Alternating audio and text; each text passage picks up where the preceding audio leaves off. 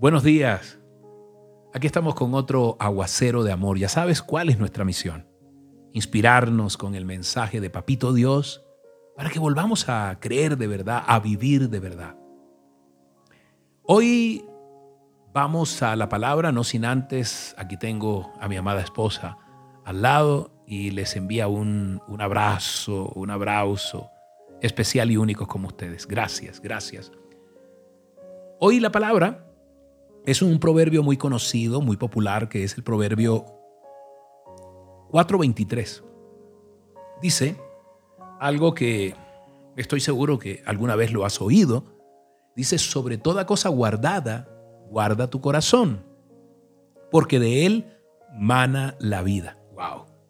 Vaya que cosa más eh, real y verdadera.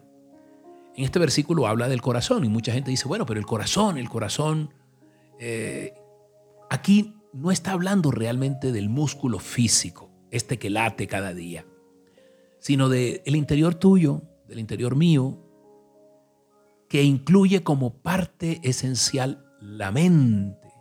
Por eso, sobre toda cosa guardada, guarda tus pensamientos, porque de allí mana la vida, ¿no? Y yo quiero ilustrar este verso del día de hoy con algo que siempre me ha asombrado y me ha mostrado la infinita capacidad de Dios de amarnos y de proveernos con cosas sorprendentes. Y voy a hablarte del cerebro humano, ¿no? No puede ser comparado ni siquiera con una computadora. Por mucho que se le parezca, no puede ser comparado. No hay ninguna máquina inventada jamás por el hombre que pueda acercarse siquiera a la complejidad, a la, a la versatilidad de la creación de Dios. Imagínate. Y los científicos consideran que el cerebro contiene, contiene óyeme bien, 10 mil millones de neuronas aproximadamente. Y cada una de esas neuronas está en conexión con centenares y a veces millares de otras neuronas y estas están con, eh, comunicados con nervios visuales, con nervios auditivos o también con motores que ponen en juego los más preciados dones con los que te ha dotado a ti Dios, a mí, a todos los, a todos los nuestros, a todos nosotros. Y entonces son facultades que poseemos, gracias a Dios, pero son tan automáticas que ni siquiera nos detenemos a pensarlo. Había un, gran eh, hombre que se llama Gilbert Burke eh, y los editores de la revista Fortuna, en su nueva obra, allí escribieron sobre el costo de lo que sería duplicar las neuronas y sus conexiones. Incluso el costo mínimo de 5 centavos por cada célula y un centavo por conexión. El costo llegaría al quintillón de dólares. O sea, incontables millones.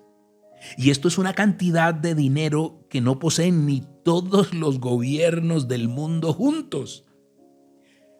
Las computadoras más complejas que se usan hoy o que se pueden comprar o se pueden alquilar al precio de unos pocos dólares, imagínate, nuestro creador nos ha dado a cada uno de nosotros un cerebro muy, muy, muy superior a cualquiera de las computadoras que, que tenemos en casa, que normalmente usamos.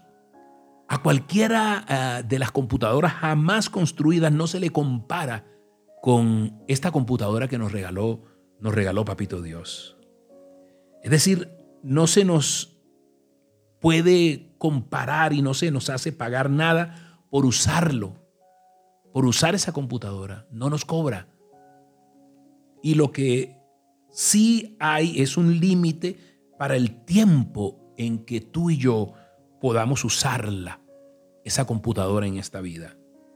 Los científicos consideran, escúchame bien ya para terminar, consideran que la mayoría de las personas utilizamos solo el 10 o el 20% de las capacidades intelectuales de esta computadora que se llama el cerebro que Dios nos ha dado. ¿Te puedes imaginar lo infinito, lo vasto que es el gran amor de Dios al dotarnos de, al dotarnos de este gran computador o computadora que Él nos ha, nos ha puesto en nuestro ser? Es una maravilla, ¿no? Algo que es tan natural para nosotros. Hoy vamos a darle gracias a Dios por su generosidad. Hoy vamos a, a decirle a Papito Dios, gracias, gracias Padre Santo. Gracias, gracias por eso, Señor.